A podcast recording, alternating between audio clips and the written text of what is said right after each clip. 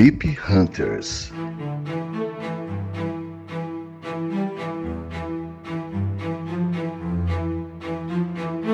No Café Belgrado. Amigo do Café Belgrado, mais um episódio do podcast Café Belgrado. Hoje começando, olha só vocês, começando um contato com um velho conhecido do Café Belgrado. E eu, Guilherme Tadeu, estou ao lado de Lucas Nepomuceno, ao lado no sentido lúdico, né? Você já sabe, a gente está separado aí por estados e estados da federação, para falar de MIP Hunters. Lucas, seja bem-vindo a mais uma temporada de MIP Hunters. Feliz, animado, satisfeito ou um pouco ansioso para começar mais uma jornada em busca do desconhecido? Tudo bem? Olá, amigos e amigas do Café Belgrado. Olá, Guilherme Tadeu. Sejam todos bem-vindos nessa que é a terceira temporada de MIP Hunters, que oficialmente é a primeira série do Café Belgrado, né?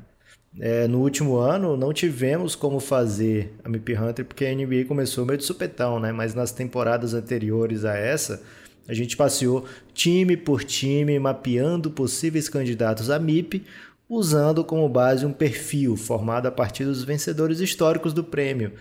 E para relembrar o perfil, como era que a gente mapeava esses jogadores, o Guilherme vai trazer em detalhes o nosso algoritmo.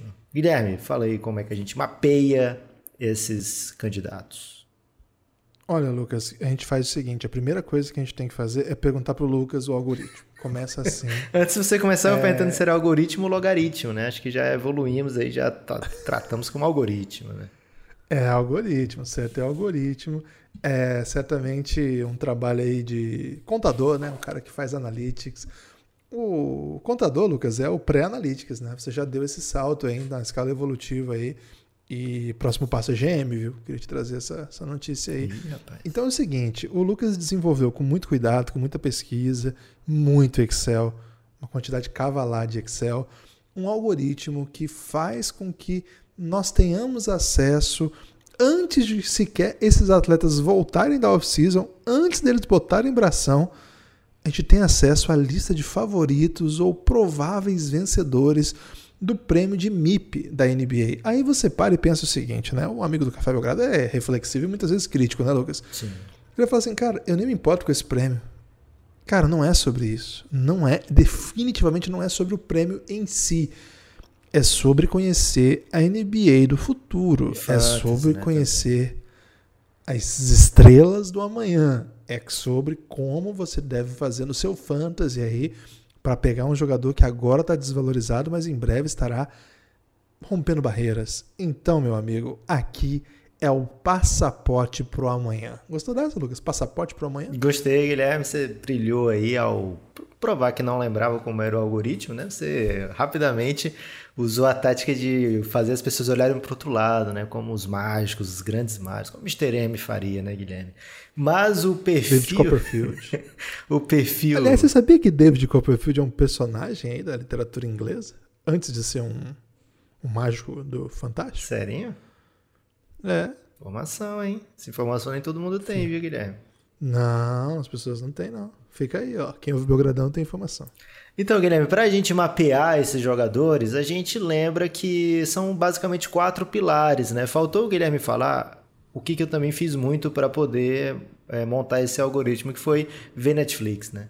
É, é, ah, é verdade. Tinha, tinha a série, não sei se ainda tem a série, né? Mind Hunter, e que a Mind Hunter era sobre profiling de profiling de grandes serial killers, né? Criminosos. Né? Isso. Né? Então por isso que a gente tem essa abertura aí diferente, né? Esse, essa música meio de suspense aqui do Café Belgrado. Né? Uma vinheta diferente, tudo especial aí, pensando em Mindhunter, pensando também no algoritmo, pensando em como tornar o seu time de fantasy mais forte, né? Então, o primeiro, a primeira, primeira coisa que você procura, Guilherme, num candidato a MIP é a idade, né? Porque quando o jogador já está um pouco mais idoso, já não não tem tanta chance assim de ser eleito MIP da temporada. Então, normalmente é um jogador entre 22 até 27 anos. Historicamente é mais entre 23 e 26, tá?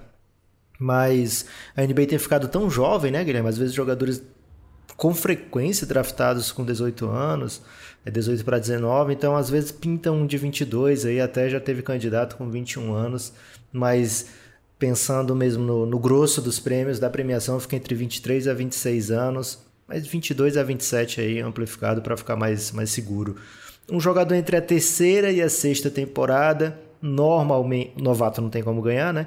É, normalmente segundo anista às vezes é, é considerado segundo anista, mas raramente ganha, né? A gente viu casos como Devonte Graham, Shaggy Alexander é, e vários outros casos aí que porque normalmente segundo anista, sophomore, ele não teve tanto tempo assim como novato e acaba sendo pouco considerado, né, para MIP, né? Você não, não não costuma votar, ele não costuma ser votado, né? Ele, é, ele é, entra ali na, nos ballots, no, no quarto, na quinta posição, mas não costuma ser votado como MIP.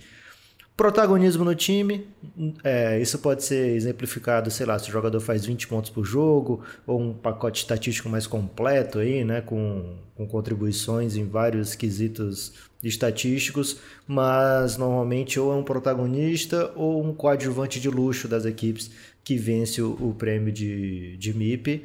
Então, se esse jogador vai ter mais chances de jogar, se vai jogar 35 minutos por jogo, 30 e tantos minutos por jogo, ele tem mais chance de ser um dos candidatos a MIP. E vitórias, né? Na NBA a gente costuma ver vitórias recompensando individualmente jogadores, né? Não é bem obrigatório, a gente já viu MIPs se destacarem tanto num time ruim para ser considerado MIP, mas o sucesso coletivo costuma influenciar assim nas votações. Esse perfil foi desenhado a partir dos vencedores dos prêmios de MIP no, nesse século, né? entre 2001 e 2018, que foi antes de estrear essa série é, MIP Hunters aqui no Café Belgrado. E embora alguns poucos escapassem desse perfil de uma maneira ou de outra, a gente lembra do Dredd, do Turcoglu, é, estes quatro pilares se mostraram como pontos fundamentais para encontrarmos os MIPs. É, e a partir desse perfil, Guilherme, a gente foi passeando time a time, trazendo os principais candidatos, formando nossa opinião sobre esses suspeitos. E dá para dizer que, do ponto de vista do profiling, tem sido um grande sucesso a série MIP Hunters, porque desde que a gente montou esse perfil, os vencedores foram Pascal Siakam, que, tem, que ganhou com 24 anos e na sua terceira temporada, o Brandon Ingram, que ganhou com 22 anos na sua quarta temporada, o Julius Randle, que ganhou com 26 anos na sua sétima temporada, mas era a efetiva sexta temporada, né? Por que, que foi aconteceu, Guilherme, na primeira temporada de Julius Randle? Você lembra, né? Eu, no primeiro minuto ele machucou, no primeiro minuto não, mas Isso. no primeiro jogo, no né? Primeiro no jogo, primeiro ele tinha quarto. jogado só 14 minutos do, no, na temporada. Então foi mais de um quarto. E aí ele se machuca e fica fora da temporada inteira, né? Então, de fato, foi a Deu sexta da... temporada. No Lakers. Isso, no Lakers ainda. Foi a sexta temporada dele. Mas, assim, a NBA considera a sétima, mas a, a primeira teve Mancada, um jogo só. Né? A NBA tinha que ter um pouco de flexibilidade Isso. aí, né, Lucas? Porque nada a ver ficar cobrando... É preciosismo em 2021, né? Convenhamos. É. Tem que ter um pouco de flexibilidade. Flexibilizaram tudo, velho. Então, se você. Se ele, ele tivesse machucado no último jogo da Preseason, ele poderia concorrer ao prêmio de novato do ano do ano seguinte, né? Mas como ele se machucou no 14 minutos do primeiro jogo da temporada, ele foi considerado sophomore no seu segundo ano. Complexo. Né? E esses três jogadores foram protagonistas ou coadjuvantes de luxo nas suas equipes, e a nossa aposta é que vai se repetir a história e que a gente vai ser capaz de identificar aqui o próximo MIP ou aquelas steals marotas aí para o seu time do Fantasy. Agora, ao contrário dos outros anos, essa vai ser uma série fechada aqui no Café Belgrado, né? Apenas os apoiadores vão ter acesso a ela na íntegra. Esse episódio zero aqui está indo para o feed, para vocês saberem que a gente voltou com MIP Hunters. E provavelmente a gente vai gravar o vídeo na Twitch também. Então, se você segue o Café Belgrado na Twitch, você vai receber avisos, né? alertas dizendo: Ó, oh, vamos gravar um episódio de MIP Hunters agora. Então, se você não apoia o Café Belgrado e não quer perder o MIP Hunter, você assiste com a gente ao vivo na Twitch para não perder essa chance. Mas o ideal mesmo é você não só acompanhar na Twitch, mas também depois ouvir com mais calma no podcast como apoiador do Café Belgrado que não é nada demais também se tornar apoiador do Café Belgrado, né, Guilherme? A partir de R$ reais por mês só. Cara, R$ reais está valendo cada vez menos. Eu lembro quando a gente começou esse, esse podcast, a gente falava, né? Coisas que davam para comprar com R$ reais para dizer assim, bom, se você deixar de, sei lá, comer um pastel, você pode apoiar o Café Belgrado. Um pastel, né? Isso. Hoje, nove reais, acho que não dá meio pastel mais, né, Lucas? Infelizmente, do pastel, pastel. Guilherme, tem pastel de É, se for aquele 38 pastelão, é 12, né? Na- Não, aí já é um pouco demais. Mas recentemente eu fui na feira e tinha alguns pastéis de quase 50. Confesso que eu vi pastel de 4,50, então seriam dois pastéis. Mas aí não dá pra pegar aquela garapa, né, Lucas? É. Aí é complexo. Então, cara, 9 reais Aqui é a gente muito, chama garapa de pouquinho. caldo de cana, Guilherme. Muito mais belo, hein? Bom também, caldo de cana. É, então, assim, se você eventualmente tiver a possibilidade de nos apoiar, será um grande prazer, porque além de tudo você vai ter Ou se acesso a- você a, uma- tiver possibilidade de fornecer pra gente pastéis a 4,50, né, Guilherme? Me interessei por essa, essa oferta aí. Cara, mas é muito raro, tá? É muito raro. No geral é 6. 6 reais acho que é o preço médio da cidade. 4,50 na feira, quando é. Você pede tá ali barato um. ainda aí, hein? 6, você acha? Barato? acho. Pode ser. preço. É. Pastelzinho de carne? Carne, é. Tem de carne e tem um de queijo também. Porra. Não é o risoles, né? É o pastel mesmo, né? Você tem essa diferenciação Sim, aí no, sim, sim. no- no vocabulário? Ok. Porque risoles acho que é por aí também, mas é outra dinâmica. Aqui, né? Guilherme, a maior, a maior rede de pastéis da cidade, mais tradicional, do centro da cidade, eles são obrigados a, a colocar uma faixa no, em todos os seus estabelecimentos que a azeitona tem caroço. Porque já teve um caso de alguém se engasgar. Tem caroço? É, a azeitona vem com caroço. Eles têm que botar. Não, não pode. Pastel com, tem que ter azeitona sem caroço. Aí, pô, aí, aí já acho que é até amadorismo, hein? Não, Mas é tradição, não que é, que é tradição. Não dá pra vir se vier sem caroço, o pessoal reclama. O pessoal reclama se a azeitona não tem caroço. É fato isso? Cara, a azeitona vem Acontece. fechadinha aqui, velho. Vem linda a azeitona, bonitinha, de tirar foto e tudo. Não, velho. Sem condição essa ideia aí. Sem condição. É bom que a gente ganhou tempo. Isso. Mas fica o convite aí para você apoiar o Café Belgrado. A partir de 9 reais você tem acesso ao nosso conteúdo. A partir de 20 você vem para o nosso grupo no Telegram. A melhor maneira de apoiar o Café Belgrado hoje é na Aurelo, porque você automaticamente desbloqueia no próprio app o, o acesso aos episódios, né? Ficou muito funcional, a galera tá elogiando muito. Quero agradecer a todo mundo que já fez essa, esse movimento. Se você não fez, fique tranquilo, não, não tem drama nenhum. Mas assim, de fato é uma experiência bem legal. Quem tá lá no Belgra System também tem gostado muito, mas fica a sugestão. De qualquer maneira, para ouvir os episódios abertos é só em aplicativos, né? A gente não tem no Belgra System os episódios abertos. E aí, se você nos ouve no Spotify, no Apple Podcasts, é, no Castbox, entre outros apps, é, na verdade, aí a gente gostaria que você até pudesse, pudesse ouvir lá na Aurelo, ia fazer muito bem para o Café Belgrado. Mesmo se você não quiser apoiar, é, ouça por lá, porque a Aurelo também tem isso, ela remunera por clique. Se você vai lá e clica no podcast Café Belgrado, automaticamente vem centavinhos aí pro Café Belgrado. Se bastante fizer, a gente fizer isso, a gente fica muito rico. Então, se vocês puderem, baixa o app aí da Aurelo, playzinho lá, vamos ouvir o podcast pela Aurelo. É uma experiência muito boa, de verdade. Baixa lá, se você não gostar, manda uma DM e fala assim, não gostei, que eu vou mandar para Aurelo para atender aí a sua solicitação. Mas eu acho difícil que você faça isso. É, é sobre isso, né, Guilherme? A gente adoraria ser o podcast mais seguido da Aurelo, hein? É uma moral grande aí que a gente não tem nesse momento, acho que a gente já chegou a ter, mas outros podcasts lá tão bravos, viu, Guilherme? Do Bob Burnquist, acho que é o único de esporte que tá na nossa frente lá na Aurelo, porque também é exclusivo da Aurelo. né? esporte, né? É, É, mas tem aqueles de série de, de entretenimento de terror e tal, essas aí estão muito disparadas. é, a, gente tem que, pra a gente tem que ir de um por um, né? Tem uma que é da Cleo Pires, velho. A Cleo Pires, ela não vai- participa, é só na Aurela que A tem. gente não vai pegar a Cleo, não, Guilherme. Vamos tentar pegar o Bob aí, que é a nossa maior chance. É, Guilherme, então é isso, né? Vem apoiar o Café Belgrado para ter acesso a conteúdo como esse agora que a gente vai tratar. Nesse episódio, Guilherme, já falaremos aqui de dois, dois times, em duas equipas. Equipas, a gente não quis pegar No nem. primeiro, geralmente, esse episódio aqui é episódio zero, só explica as coisas. Vai ter conteúdo É. vai ter também de- conteúdo. de, análise? Já vamos trazer aqui Vai- nomes para Vai botar o algoritmo pra jogo? Vamos botar o algoritmo para jogo para explicar como funciona, né? Faz tempo que a gente não faz o MIP Hunterzinho, né? Então a gente tem que tirar a poeira, né? Sacudir a poeira, dar a volta por cima e, e ir para frente, né?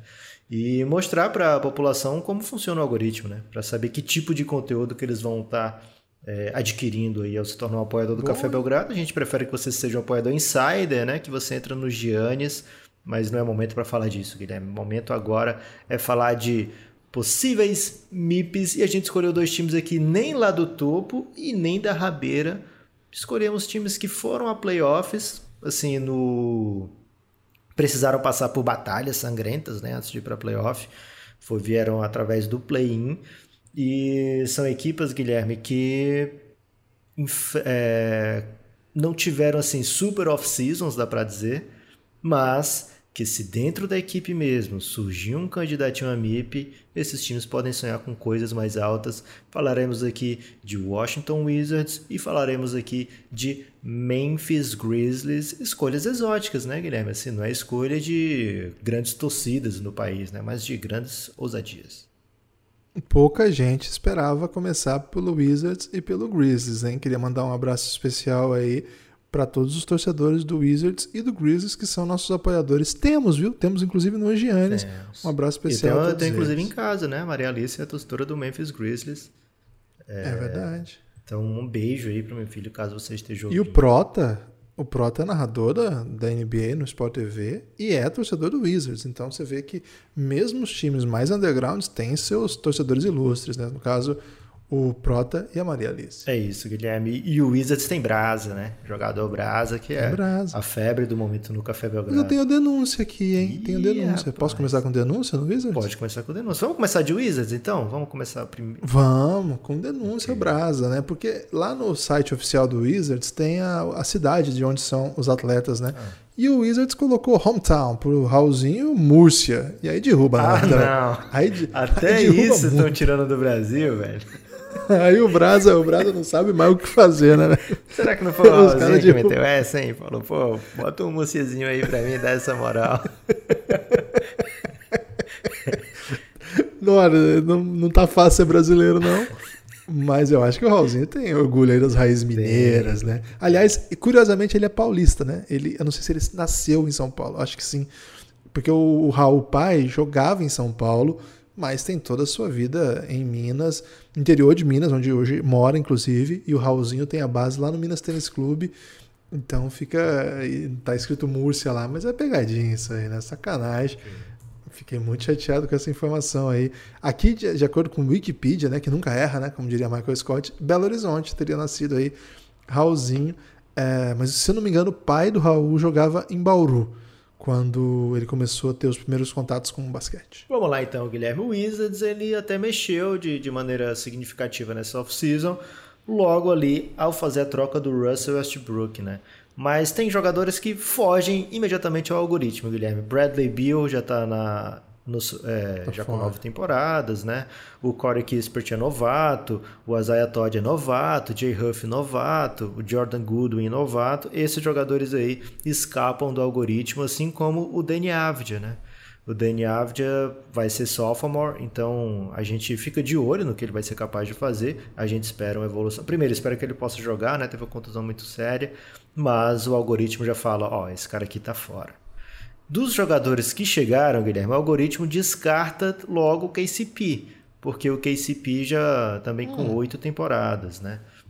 Agora chegou o Spencer Dinwiddie, que foi um jogador é, que teve o seu começo de carreira lá no Detroit Pistons e depois disso teve cinco temporadas pelo Brooklyn Nets. Vai então para sua oitava temporada. Também está fora do algoritmo é, do MIP Hunters e vai fazer 20, nove anos durante a temporada, né? Então, embora seja um nome assim que a gente espere de repente um, uma melhor estatística, não com o ano passado, né? Ano passado não conta, ele fez sete pontos por jogo em três jogos, isso aí não conta. A gente tem que olhar para a última temporada dele séria, que foi 2019-2020, lá ele fez 20 pontos por jogo, né? Então, se a gente esperar algo nesse sentido do Spencer Dinwiddie, pode ter aquela vontade de ah, pode ser o MIP do, do, do Washington Wizards, né? Porque pode ser o cara que mais evoluiu do ponto onde esteve na sua carreira para agora. Mas não é o tipo de nome que a série MIP Hunters aqui procura, né? A gente procura casos de evolução bem clara, né? Evolução bem primeiro dentro do algoritmo e evolução de mudança de patamar, né? O Spencer Dinwiddie ele pode ter um um, um, um, pulo do gato. É, pode ter um pulinho do gato aí, o pulo do gato serelepe, né? De repente é, mas não. O pulo do gato obeso, né? Que não pula, mas não pula tanto. Né? É, que você até nem esperava mais que ele pulasse, né? Mas ele vem dar um pulo, assim, Isso. assim, um pulo que te, te, pega desprevenido. Mas, falando de gente que tá dentro do algoritmo, Guilherme, Não é o Raulzinho, infelizmente, né? Raulzinho vai para a temporada hum, que vai com completar 30 anos durante a temporada, né? Na verdade, nos playoffs de 2022 ele vai completar 30 anos. Pela temporada até iria, né? Porque seria a sétima temporada, mas idoso para esse prêmio, né? Assim como o Davi Bertan também, que já vai para a temporada de 29 anos agora, né? Tá pertinho de fazer 29 anos agora em novembro. Então fica a partir de Montes Harrow, Guilherme. Montes Harrow vai para sua sétima temporada tá escapando da idade, né? Porque ele entra na temporada com 27, mas vai completar 28 durante a temporada. Então ele tá escapando e já conquistou o prêmio de sexto homem. Você vê algum caminho aí para ele entrar no, na briga por MIP? Não, não, não consideraria, não. Okay. Pela idade, por ter sido já um jogador famoso, né? Um cara que jogou em time de playoff. Que isso pesa também, né, Lucas? Muitas vezes um cara que já fez coisas interessantes na NBA, isso. já conquistou prêmio, já teve quase 20 pontos por jogo. Dificilmente um cara desse. O que ele vai ter que fazer? 40 pontos por jogo, né? Pra... É. Acho que não. Acho que o Montrezl tá fora do, do baralho. Então, os nomes que sobram, e aí aqui vai ter nome de qualidade, viu, Guilherme? Aqui tem nome que você pode achar apetitosinho, né?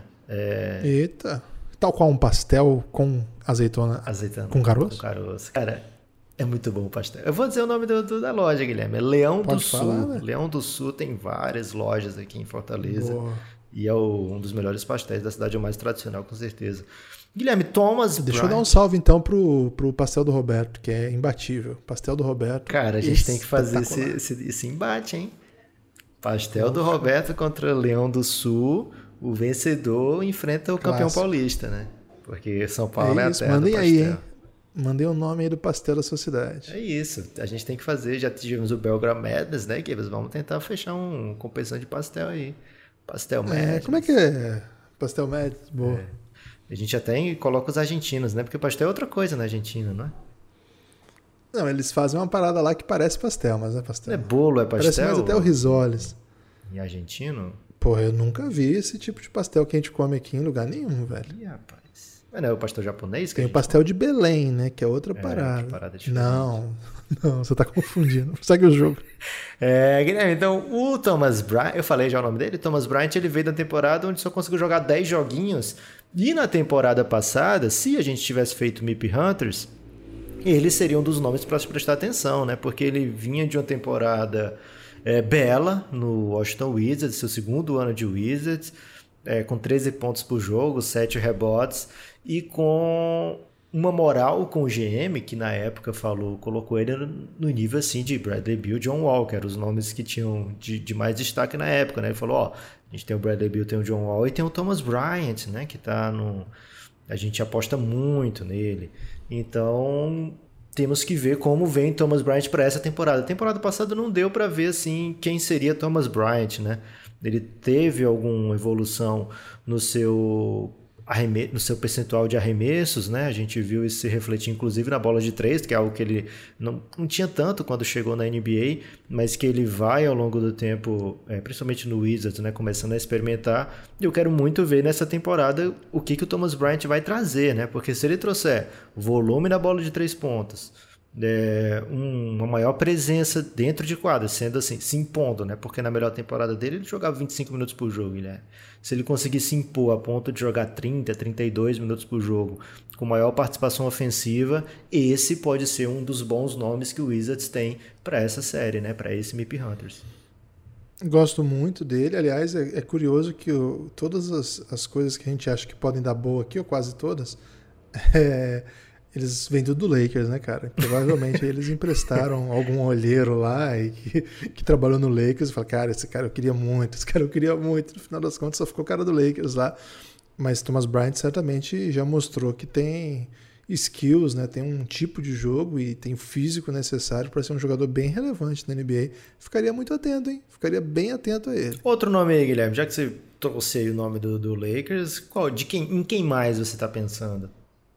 Eu pensei no Caio Kuzma, né? Porque ele tem um hype fenomenal. É um, o, o Kuzma é um cara que tem hype. Então, se ele jogar só, Desculpa, Guilherme, te, te, te, te, interromper. Só para dar o, o, serviço do Thomas Bryant dentro do algoritmo, né? O Thomas Bryant vai para sua temporada de 25 anos, né? Ele nasceu em 97 e vai para sua quinta temporada. Então, esses dois, esses dois motivos aí deixam ele bem posicionado no algoritmo. O Kuzma, ele, ele tá no limite do algoritmo, né? O Kuzma acabou de completar 26, então ele vai para a sua temporada que ele vai ser inteira de 26 anos, porque ele só faz aniversário em julho. Ok. É... De todo modo, é, acho que o Kuzma tem um hype, Lucas, que a galera do Lakers adora justificar o fato de ter um dia achado que ele ia ser uma super estrela, Big Three ao lado do LeBron Anthony Davis. A galera do Lakers tem isso até hoje. Então, eu acho que existe um, um buzz na liga que o Lakers é muito influente, né? Então, muita gente olha para ele com um especial carinho. Acho que ele tem um bom repertório aí. Se ele fizer uma temporada direitinha, com, com matando bola, com bons números, ele vai virar candidato. Vamos falar dele, Lucas. E assim, eu não sei que, de que jeito que esse, que esse Wizards vem, mas o que a gente sabe é que é um time que joga em alto volume, né? Joga com muita gente, fazendo muita coisa, arremessando o tempo todo. O Kuzma tem chute, o, o Kuzma tem um bom jogo de transição. Agora, ele já teve uma temporada de quase 20 pontos, né? Então, que tipo de atuação teria que fazer para pegar um MIP aí? Teria que ser um 25, 10. Não é fácil, não. Mas eu acho que ele, ele tem um, um, uma skill que vários caras que a gente vai gostar muito aqui, inclusive já mencionado aqui antes, é, o Thomas Bryant, não tem, que é o hype, né? Ele tem o hype já já o chip do hype já vem com ele, sabe? Ih, rapaz, gostei desse, desse hype aí. Guilherme, o Kuzma tem a seu favor também o fato das pessoas terem esquecido que ele teve essa temporada de quase 20 pontos por jogo, né? Porque os dois anos que as pessoas prestaram mais atenção no Lakers, nesse período de Kuzma, foram quando o LeBron James estava por lá, né? E lá nesses anos o Kuzma ficou abaixo de 13 pontos por jogo. É, esse ano, o ano de novato dele, né, que ele fez por volta de 16 e o ano de sophomore, que ele deu esse saltinho ali para quase 19 pontos por jogo, é, são anos onde o Lakers não vencia, né? É, são anos onde o Lakers tinha um time bem relevantezinho. É, ano passado, ele teve um mês muito bom, que foi quando LeBron estava disponível, Anthony Davis não estava disponível. É, então, nesse período, ele teve produção ofensiva, teve é, chance de arremessar bastante e fez um, um tipo um 16-8 ali com vitórias, né? Então, acho que para o Kuzma ser considerado um candidato aí nesse caso, ele teria que entregar no Wizards vitórias, é algo que o algoritmo cobra para ser uma espécie de diferencial, né? E protagonismo, né? É, então, de, ou ele encaixa muito bem com o Bradley Beal e Spencer Dinwiddie, né, se torna o grande nome assim ofensivo é, de garrafão, de transição, ou é, de repente acontece acontecem doideiras, né? Muita gente apostando que o Wizards vai ser um dos times com a temporada mais movimentada no quesito possibilidade de trocas, né? Então vamos ver como é que fica por aí. De todo modo, Guilherme, eu acho que tem na posição brigando por minutos com Kuzma um jogador que me agrada mais para esse prêmio. Acho que é o principal nome do Wizards para essa possibilidade, que é o Ruizão da Massa, né? Rui Hashimura, é, jogador que vai para sua temporada de 23 anos, né? É, então tá, ele já está com 23, vai fazer 24 em fevereiro, tá bem no algoritmo. É a terceira temporada, tá bem dentro do algoritmo. Teve um ano olímpico, né? Em casa, bem interessante ali. A gente é, jogou muito. Ele teve um, muito. um, summer, né, onde ele trabalhou no seu jogo, viu como é ser um go-to guy, né, do, ele necessariamente era o go-to guy da equipe japonesa. É, e acho que ele tem um, uma chance boa aí. Ele deve ter minutos, né? Ele sempre teve mais de 30 minutos por jogo na sua carreira. Deve continuar com esses minutos. Eu acho que a gente vai ver uma evolução nos arremessos por jogo. A gente já viu uma pequena evolução dele na bola de três pontos de uma temporada para outra. Ah, é, torço para que, que seja esse o momento que o Rui Hashimura vai dar o seu salto de, de, de produtividade, né? Ano passado não era muito simples jogando ao lado do Russell Westbrook, é um cara que cobra volume o tempo todo, né? O Russell Westbrook, ele é o, o meio e o fim do time, né? É, costuma ser. É, vamos ver como é que vai ser esse ano. Espero que o Rui Hashimura tenha uma evolução e acho que esse é o ano que ele tem que dar esse grito de independência, esse mostrar de fato que o Rui Hashimura é, merecia todo aquele hype né, da época do college, merecia toda aquela atenção da mídia japonesa que manda batalhões, de, mandava quando podia, né, batalhões de repórteres para cobrir o Washington Wizards e é um ano que a gente pode, de repente, ver esse salto estatístico. Né? O Rui Hashimura teve, nos seus dois anos, basicamente o mesmo número de arremessos tentados, o mesmo número de rebotes, o mesmo número de assistências, o mesmo usage rate. É, então, Espero ver um Rui Hashimura diferente nessa temporada, Guilherme. Espero um Rui Hashimura mais agressivo, mais assertivo, com melhor aproveitamento e que se imponha, né? Que seja capaz de, de obrigar o Wizards a jogar através dele. Algo que não necessariamente a gente viu né, até ano passado. Então estou bem curioso para ver como é que vai ser esse Rui Hashimura é, dessa equipe do Washington Wizards, que tem agora, Guilherme, um fator diferencial, né? O Rui Hashimura ele não foi um cara que jogou com é, um técnico novo, né? Ele jogou com o Scott Brooks, que a gente sabe não é um técnico ideal para a NBA e que não talvez não tenha utilizado da melhor forma o Rui Hashimura, né? Para essa temporada a expectativa é bem diferente, né? É, Lucas, você estava falando, e enquanto você falava, me pintava uma ousa... Você pode lançar ousadias aqui ou você que prefere que eu seja mais. Pode, pode. Porque esse é episódio pode. zero, né? Episódio zero é qualquer tipo de doideira. Cara, você sabe que acontece esse tipo de coisa, não é exatamente impossível. E quando rola, bate um climão. Ih, você sabe do que eu tô falando. Não sei do que você tá falando, não, Guilherme. você não tem ideia? Não vou ter a menor ideia. Lucas, e se de repente, seus cães até ficaram interessados aí na ideia? É. Eu fiquei, notei. E se de repente, nessa história toda, o Gafford for melhor que eles dois? Ih, rapaz. Você sabe que não é doideira que eu tô falando. Não é doideira, mas eu vejo esse caminho onde ele pode ser um, ter um salto estatístico interessante, mas são eles três, né? Ele teria que passar o Thomas Bryant também. O Gafford ele já teve meio que essa surpresa depois da troca, né? É, ele sai do Chicago Bulls, vai para o Wizards e ele tem um, uma temporada completamente diferente, né? No Bulls ele jogava é, um pouquinho, né? Jogava espaçadamente e fazia cinco pontos por jogo, né? No, no Wizards ele ganhou o dobro de atenção, né? Tudo bem que ele, ele não era titular no Wizards, mas ele entrava sempre, né?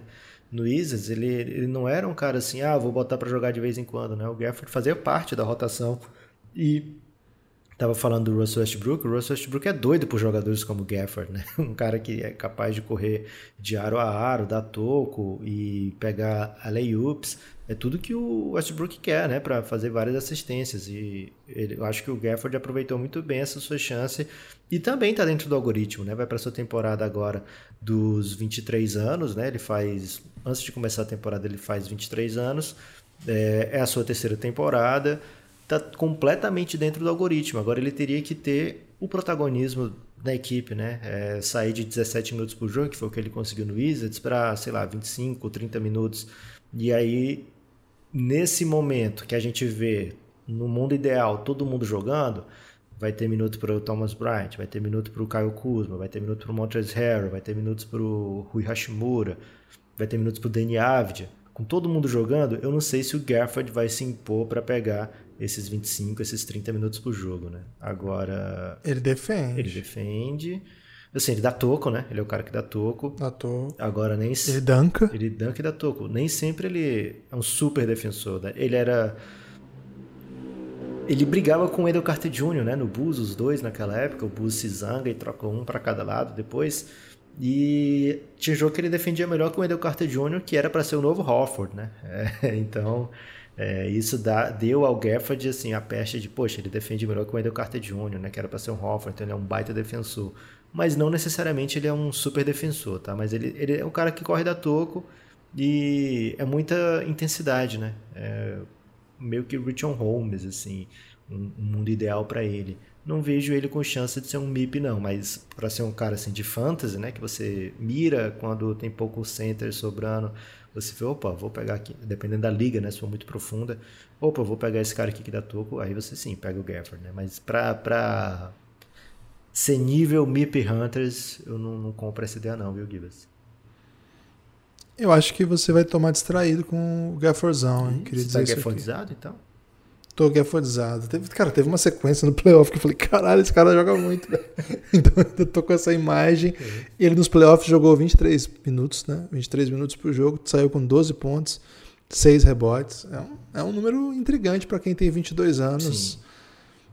É, gosto das chances do Gafford, mas concordo contigo, ele vai ter que quebrar barreiras aí, Lucas. Já do lado do oeste, Guilherme, aliás, vou te dar um. Você não meteu o Aaron Holiday, hein? Você, você Ih, rapaz, tinha separado o nome dele aqui, né? Tinha comentado com você é, antes. Cuidado. Ele é. é. o Holiday que, que eu amo, né? Assim, fora o. O jovem Holiday. É, normalmente vocês falam, as pessoas falam assim, né? O mais novo é o mais fera, né? Falavam isso do Marquis Tig, lembra? Não, o Jeff Tig é bom, mas é. espera chegar o Marquis o Tig. O primo né? do Tig falou isso pra mim, velho. Ele jogou no Flamengo aqui, o primo do. David do, Tig, do, né? Do Tig, né? David Tig. E aí eu uma vez entrevistei ele, ele falou: o, o Jeff é bom, mas você não viu o mais novo, acabou de acertar em Kentucky. Vou jogar pro Calipari. Eu falei, caralho, o moleque deve ser sinistro, né? e metem essa direto com o Tetocompo, né? O Alexis. Não. Ah, essa aí é foda, essa aí é puxada. o Yannis é bom, mas o Alexis espera pra ver, né? É... Aí é foda. mas o Yannis não era tudo isso ainda, né? Quando começou a surgir esse hype do, do Alexis. E o Aaron Holiday, ele chega e chega. Ele vem por o CLA, né? Que ele jogava, se eu não me engano. E ele chega bem na NBA, né? O ano de novato dele no Pacers foi bem interessante. E agora ele vai para um Wizards que, poxa, acabou de perder o seu armador principal, Russell Westbrook. É, lógico, né? Pensa em jogar como ball handler com Spencer Dinwiddie, pensa em jogar como ball handler o Bradley Beal, né? Que evoluiu muito com, como principal ball handler, né? Como main ball handler desde que chegou na NBA. Mas ainda falta aquele armadorzinho raiz, aquele armadorzinho de lei, né? A gente viu o Raulzinho ter muito minuto de quadra por, por ele ser um cara mais organizador. É, então muitas vezes jogava ao lado do Russell Westbrook, né? Raulzinho com o Russell Westbrook. Então, acho que o Aaron Holiday é um cara que vai brigar sim por minutos com o Raulzinho, né? E isso é preocupante para o Brasa, viu, Guilherme? Porque o Aaron Holiday, ele de fato, ele é um armador assim, com não é 100% esse cara organizador, mas ele é um armador dinâmico, que é uma pestezinha defendendo, não chega a ser do nível do Drew Holiday defensor, mas é nesses moldes, né, como se gostam de chamar de bulldog, né, é, ele tem um apelido bem interessante que é The Fourth Holiday, porque lá nos Estados Unidos, né, The Fourth é o, eles falam do 4 de julho e Holiday é um feriado, né, e lá o 4 de julho é feriado. Então, embora ele só tenha três irmãos, dois irmãos da NBA, deve ter outro Holiday jogador, de repente o pai deles. E por isso que ele usa o Instagram de The Fourth Holiday, né? É, então, ele é um cara que não teve tantas chances assim na última temporada de Indiana, mas ele chega como novato, conquista minutos em quadra. Na sua temporada seguinte, o Indiana dá para ele mais de 30 jogos como titular. A gente vê uma evolução estatística nele, mas o Indiana faz doideiras, faz trocas, né? Tem o Vitor Oladipo voltando, tem depois chega o Caris Lever, é, tem o Malcolm Brogdon que se machuca e volta, enfim. Fica, um, fica inconstante a minutagem do Holiday. No ano passado foram só oito jogos como titular, entrou bastante, mas diminuiu o tempo de jogo e a gente viu diminuir também a, seu, é, a sua efetividade, né? Quero muito ver como vai ser o Aaron Holiday no Washington Wizards. Eu vejo com boas chances a chance dele se tornar um jogador bem mais relevante. E outra coisa, Guilherme, ano de contrato, né? Quarta temporada, ano de contrato, certamente a gente vai ver ele dando aí um, um fato extra aí em busca dos milhões, né, Guilherme? A gente, por exemplo, se tiver a oportunidade de, de ganhar milhões a mais, a gente faria muito mais também, né? Né? Ô Lucas, eu pesquisei enquanto você dizia aí, e sim, o Holiday tem uma irmã hum, que jogou hum. na no Bruins também, e o CLA também, a Lauren, provavelmente por isso. Aí eu não sei a idade da Lauren, mas provavelmente ele deve ser o mais jovem, né? A Lauren deve ser mais velha que Boa. eles. É... E curiosamente também chama Lauren a cunhada dele, esposa do Drew Holiday. Né? Ih, rapaz, então, complexo, hein? É complexo, que também chama Lauren Holiday. Né? Dentro do é algoritmo, viu, Gibbs? Não sei se a Lauren tá dentro do algoritmo, mas o, o Aaron tá, né? Vai para sua temporada de 25 anos agora. E ele faz. Daqui a 20 dias ele vai fazer 25 anos. E vai para sua quarta temporada, né? Então tá bem dentro aí do, do algoritmo. Vamos ver se ele vai ter protagonismo, né? Vai ter que ganhar minutos do Raulzinho e depois provavelmente para ele ser considerado um MIP de verdade, né, vai ter que bater perto de 30 minutos por jogo, não é fácil. Mas como eu tava falando, o Wizards é um time que é muito esquisito nesse momento, tem muita peça de troca e a sua principal estrela é a peça que todo mundo quer, né? Quando se fala em troca, pensar, ah, o Bradley Bill deve estar descontente no Wizards, não é possível que ele não esteja descontente, então vamos tentar, né?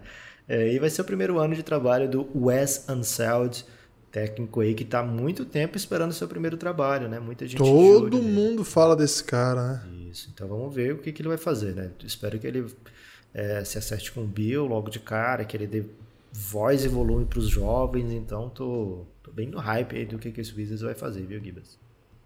E o Memphis, Lucas? Memphis Grizzlies também é um time que tem alguns jogadores já fora, né, como Steven Adams, vamos passar por rápido aqui, né, pelos jogadores que não estão no algoritmo. Steven Adams, Kyle Anderson, é, os novatos nem se fala, né, Jair Williams. Sophomore tem alguns jogadores é, como o Xavier Tillman, né, o, o Daniel Oturo, o Sam Merrill, que veio em troca recente, o Desmond Bain, né, que foi escolha de primeiro round do ano passado, bem interessante, mas estão fora do algoritmo. É, o Justice Winslow ele estava na equipe do Memphis, foi para o Clippers, né? Agora, o, esse seria um jogador que ano passado a gente falaria dele, né? Ah, vamos ver como é que vai ser o, o Justice Winslow, não vimos. Então, o Memphis traz, né, jogadores que a gente meio que já conhece, né? Dylan Brooks vai para sua quinta temporada é, e tem vai fazer 26, né, sua temporada dos 26 anos. É o jogador que está há mais tempo nesse time do Memphis Grizzlies, né? Curiosamente, é um time, é um time que tem um turnover, né? Que tem um, um grande volume de jogadores trocados. E o Dylan Brooks ele já deu um salto bem interessante do seu segundo para o terceiro ano, né? Ele saiu de 7 pontos por jogo e agora no seu quarto ano fez 17 pontos por jogo. No terceiro foi perto disso também. Então, assim, para ele se tornar um candidato a MIP, ele tem que romper a barreira dos 20 pontos e de repente ser um All-Star, né, Guilherme? O que, assim. E do som, né? Dos pontos e do não som. Não sei se do som, né? Mas tem que ter um zoom, zoom, zoom ao redor do nome dele, né? Pode ser isso. É, não vejo com muita possibilidade a chance do Dylan Brooks ser um jogador de candidato a MIP, né, Guilherme? Mas de candidato jogador, a ser ponto. um jogador mais relevante dentro da NBA, né, que participe um pouco mais, a gente vê essa vontade, né, essa ganância dele, né, essa vontade de ser um dos melhores da sua posição, a gente vê ele tendo jogos incríveis, né? Que às vezes são seguidos de jogos super confusos, mas a gente vê no Dylan Brooks essa é, avidez, né? Cara, ele é meio dono do time, né? É impressionante, assim. Ele meio que faz o que quer mesmo. Claro que o Jamoran é o craque, mas ele é capitão, né? Ele se porta como capitão, ele faz ali, dá expor em quem tem que dar, toma decisões em momentos decisivos da partida. Isso muitas vezes deixa o nosso amigo Eltinho, né? E imagino que a Maria Alice também, muito irritados, né? Porque às vezes dá coisa muito errada. Mas isso também faz com que ele cresça demais ano a ano, muita personalidade. Eu gosto do, do Dylan Brooks, mas acho que, cara, ele teria que fazer muita coisa. E o, o time não é bem desenhado para isso, né, Lucas? Eu não compro essa, não. Ok. É, vou já chegar nos jogadores que provavelmente você compra, mas tem um, um jogador que meio carta fora do baralho da NBA mais uma vez, né? O Memphis Grizzlies é, indo nesse tipo de jogador, jogador que a própria fanbase dos times já desistiu, que é o Jared Culver, né? Esse primeiro ano dele agora no Memphis, dois anos de Minnesota, e ele teve a pachorra de ter suas, suas médias basicamente cortadas ao meio do ano de novato, que já não foi bom, para o seu segundo ano, né? É, e agora o Memphis aposta mais uma vez. Ó, esse cara aqui, antes de ser draftado, todo mundo dizia que ele não tinha como dar errado porque ele é um dos caras que mais trabalha na NBA, né? É, ou na NCAA, é um dos caras que mais treina, um dos caras que mais se dedica. Então quero eu trazer aqui, ver o que, que eu consigo fazer com a carreira desse cara. Então é mais uma aposta desse nível do Memphis. Jared Coover, Guilherme, tudo bem, para MIP é um exagero pelo que a gente viu até agora. Mas é um cara que você gostou de ver o Memphis disposto a apostar nele? Ah, eu achei uma ótima aposta. Eu, acho, eu tenho um hype, tenho um hypezinho nele, hein? E... Eu meio que empolgo aí. Então. Tem ações tô de Jet Coover? Eu tenho. Tenho, e se não tivesse, as adquiriria porque tá bem baixa, né? Okay. O Memphis fez isso, por exemplo, com o Anthony Melton, né? Ele não foi necessariamente um jogador de de primeira rodada, ele nem foi jogador de primeira rodada, né? Mas quando ele foi draftado, aliás, quando ele passou pelo draft e o, o Houston Rockets foi lá e pegou, e antes até de, de estrear, ele é trocado pro, pro Phoenix Suns, é um jogador que nesse período, nesse curto período entre ele chegar no Rockets e ir para o Phoenix Suns, criou-se assim um, poxa, como é que as pessoas deixaram passar de Anthony Melton, né? É, e ele não fez um super ano como armador titular do Phoenix Suns, é um ano que todo mundo lembra como o ano que o Suns não escolheu o Luca e ficou sem, sem armador pro que era a única missão do GM era conseguir um armador e foram buscar um armador novato que não tinha ido bem no draft. É... E depois disso, meio que o Suns, é, não tem vaga aqui pro D'Antoni Melton, trouxe Rick Rubio, trouxe outras peças. O Memphis foi lá e, opa, deixa eu apostar aqui nesse menino.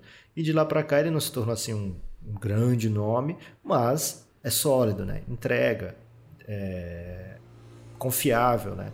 É como você fazer um pedido no iFood, Guilherme, não fazer um pedido nesses outros aplicativos que às vezes não você tem que cancelar o pedido, né? Você fez um. Você fez um, uma publi eu, agora? É, eu tenho um, É só minha essa, tá, Guiba? Desculpa aí, você não tá dentro. Caraca, velho. É, Do nada, mano.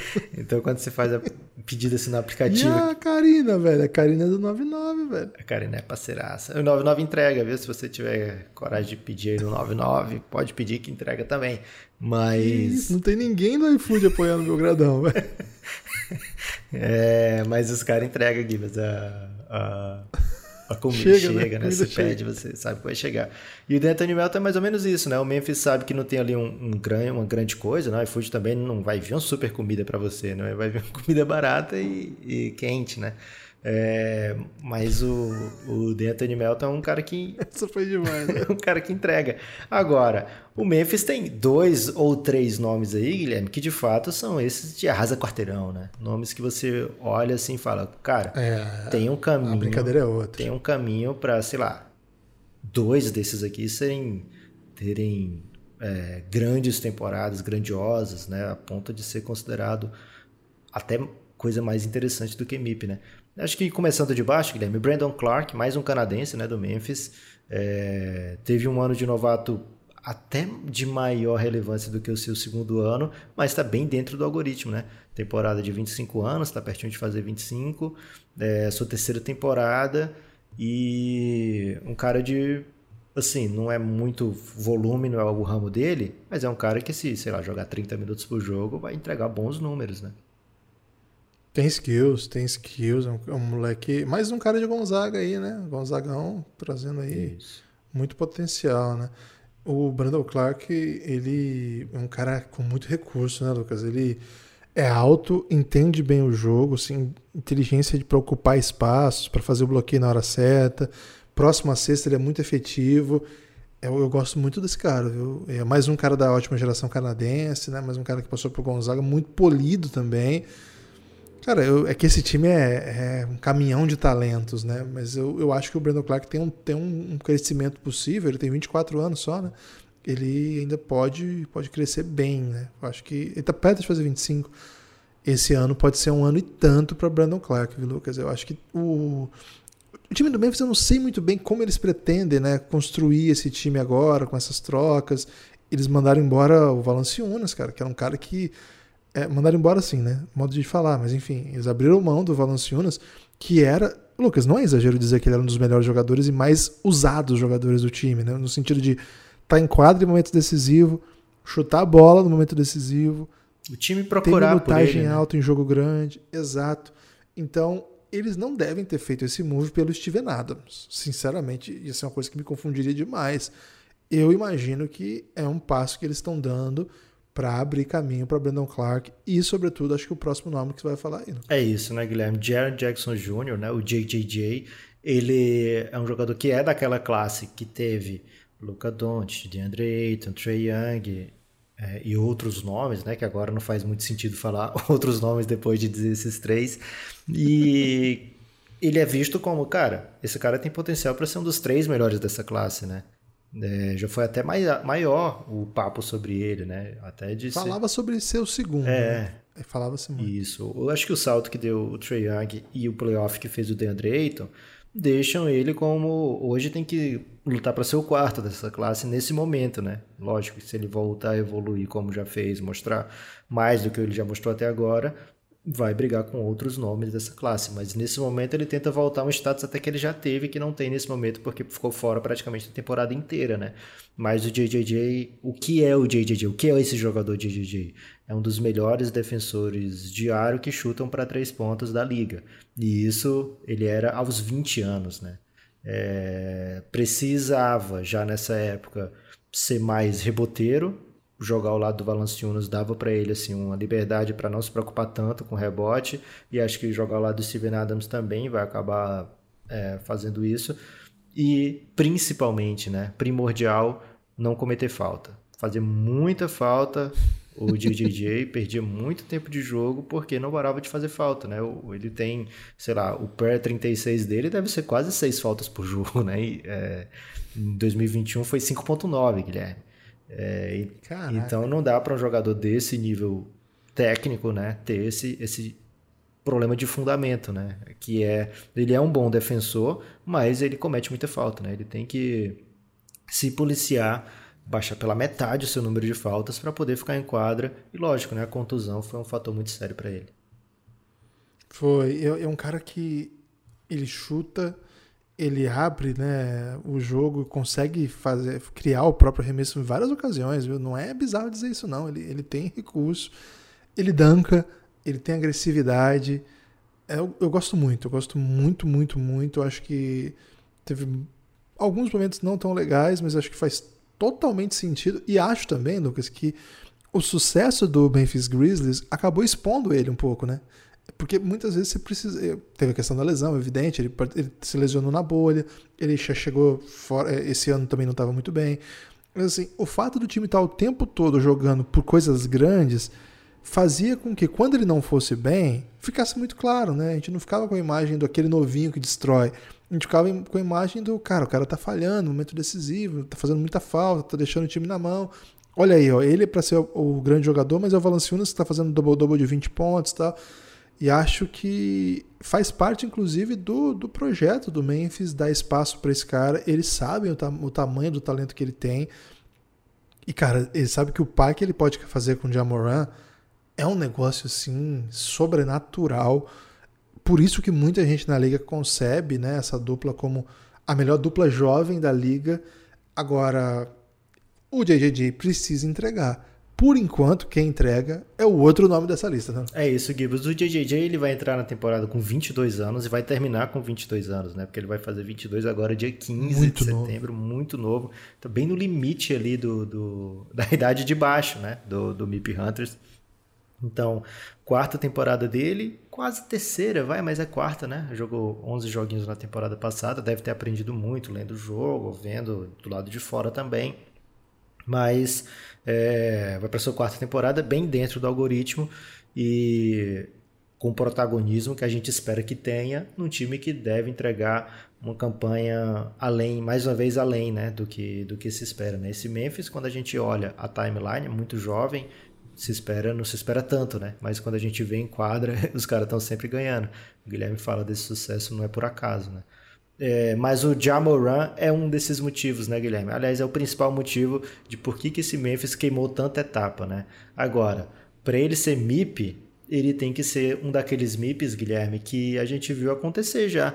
MIPs do estilo Paul George, MIP do estilo Giannis Antetokounmpo, que eles já eram jogadores muito, muito bons, mas que tiveram uma temporada assim de, cara, esse maluco aqui, ele vem para ser superstar, né? É, então, existe esse mundo onde Jamoran, daqui a um, alguns meses, é eleito MIP porque fez, sei lá, 25 pontos por jogo, 10 assistências e o Memphis foi sexto lugar no Oeste. Tem esse mundo, Guilherme? Tem esse Belgravesso em algum lugar? Tem. Por que não? Não, não sei. É, a NBA é muito aberta, Lucas. Ok. ok? Ok. Vou falar de nível técnico, né? Por que não, né? Vamos falar de nível técnico. O Real Madrid jogando a NBA. Aliás, fica o convite para quem está ouvindo o podcast. Além de apoiar o Café Belgrado, que a gente já falou, siga a gente na Twitch, que, cara, acontece coisas como essa. A gente revê o vídeo do Vamos Falar do Nível Técnico. Desculpa, Lucas, pode continuar. Então, assim, Jamoran, 22 anos, dentro do algoritmo. Terceiro ano dele, terceira temporada dele, dentro do algoritmo. Protagonismo inerente, né? É, onde ele chega, ele é protagonista. Brabo. E é um time que entrega a vitória, né? O Memphis, desde que o Jamoran chegou, se esperava que fosse um dos piores times da NBA, tem que, tem que lembrar isso sempre, né? Porque tinha saído o Marc Gasol, tinha saído o Mike Conley, o time tava é, trocando por todo mundo jovem, né? Sem nenhuma pressa, e de repente esse time tá em dois play-ins seguidos, né, Guilherme? Então, é, e a, na última foi até para playoff, né? Então, o Jamoran é um cara que entrega... Contra o Curry. Contra o Curry, né? Jogou o jogo em em Golden State, né? Na, na, em Golden State, em Golden State, State no, no ginásio lá que foi criado para ser a casa do, dos títulos, né? E foi a primeira experiência de quase playoff desse ginásio e já foi posto para refletir por Jamoran e companhia, né? É, então é um menino que vem para coisas grandes.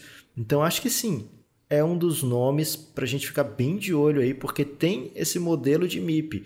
Nem sempre o MIP é um jogador que chega no seu ápice como MIP, né? Alguns deles são, mas alguns MIP são mudança de patamar, né? Acho que ano passado a gente teve um exemplo desse de MIP no seu ápice, que foi o Julius Randle. Mas antes disso a gente teve, por exemplo, o Brandon Ingram, que eu não sei se a melhor temporada do Brandon Ingram é aquela de MIP de 22 anos, né? O Brandon Ingram tem caixa para ser um jogador maior na NBA, né? É, então o Jamoran acho que tem sim essa chance de ser um de ter um ano épico e é, ser, acabar premiado MIP, jogador que mais evoluiu. Tem concorrentes dentro do próprio time, como já falamos aqui, e também no Wizards, como falamos, e em vários outros times que falaremos daqui adiante. Guilherme, era para ser 25, 30 minutos no máximo, passamos aqui milhões de minutos falando dos é. brabos. Por quê? Porque MIP Hunters é apaixonante, né? É, foi a primeira série do Café Belgrado, né? Primeira vez que a gente decidiu fechar episódios e criar. É, era aberto ainda episódios... tudo, né? Mas criar episódios exclusivamente foi MIP Hunters. Foi MIP Hunters. Foi a primeira vez mesmo, porque a gente fez o finale, foi fechado e foi ah, assim que começou. Verdade. O programa de apoio do Café Belgrado é uma série muito especial pra gente, por isso que a gente fez questão de retomá-la. E não fizemos na correria do ano passado, porque não dá para fazer MIP Hunters na correria, né? Porque é um, é um olhar bem cuidadoso por todos os elencos da NBA. Né? Então, quem gosta disso, né? quem gosta desse tipo de trabalho, é o Belgradão, é o seu lugar. Né? A gente, de fato, é um projeto dedicado à NBA, a conhecer a NBA bem por dentro, né? tentar não encerrar tudo muito rápido, né? tentar mergulhar. E o caminho que a gente encontrou economicamente para dar certo fazer isso é fazer isso nos episódios fechados. Né? Então, se você ainda não conhece os nossos episódios, episódios fechados, fica o convite para você conhecer um pouco mais do nosso trabalho, nosso estilo de trabalho. É, claro que também com os abertos a gente tenta dar todo o cuidado, toda a atenção do mundo, mas acho que foi um bom caminho que a gente conseguiu, tem dado certo no sentido de manter o nosso projeto vivo. Então fica o convite mais uma vez, apoie o Belgradão a partir de R$ reais. Lucas, eu só queria falar o seguinte, hein? Tô na ansiedade do Jamoran botando bração, hein? Porque eu acho que aqueles voos dele que parece que ele vai machucar a qualquer momento. E ele não machuca sério, né? Ainda bem. Mas aqueles voos dele me dão uma certa agonia, né? Acho que ele precisava botar um bração. E aí ele vem para 30 pontos por jogo e ganha MIP e ganha muito dinheiro, muito mais coisa. Você tem destaque final? Destaque final vai ser esse, Guilherme. Pedir para o pessoal de Memphis contratar algum técnico de bração, né? Se você for analisar nome tem por o Julinho da Van, né? É, se você for analisar nome por nome, você vai ver que o Memphis é um time que precisa de bração, Guilherme. Não é só de Amoron, não. Será que eles não gostam lá de, de curação? Pode ser, é porque jovem, né? Às vezes tem essa, essa linha mais conservadora. Acho que jovem não pode ir pra academia, né? Mas isso ficou é isso. nos anos 90. Siga o Belgradão nas redes sociais e fale por aí que você ouve o Café Belgrado. E vamos fazer o ranking nacional do pastel, hein, Guilherme? É, mande aí nas redes sociais o pastel da sua cidade. Valeu, forte abraço e até a próxima.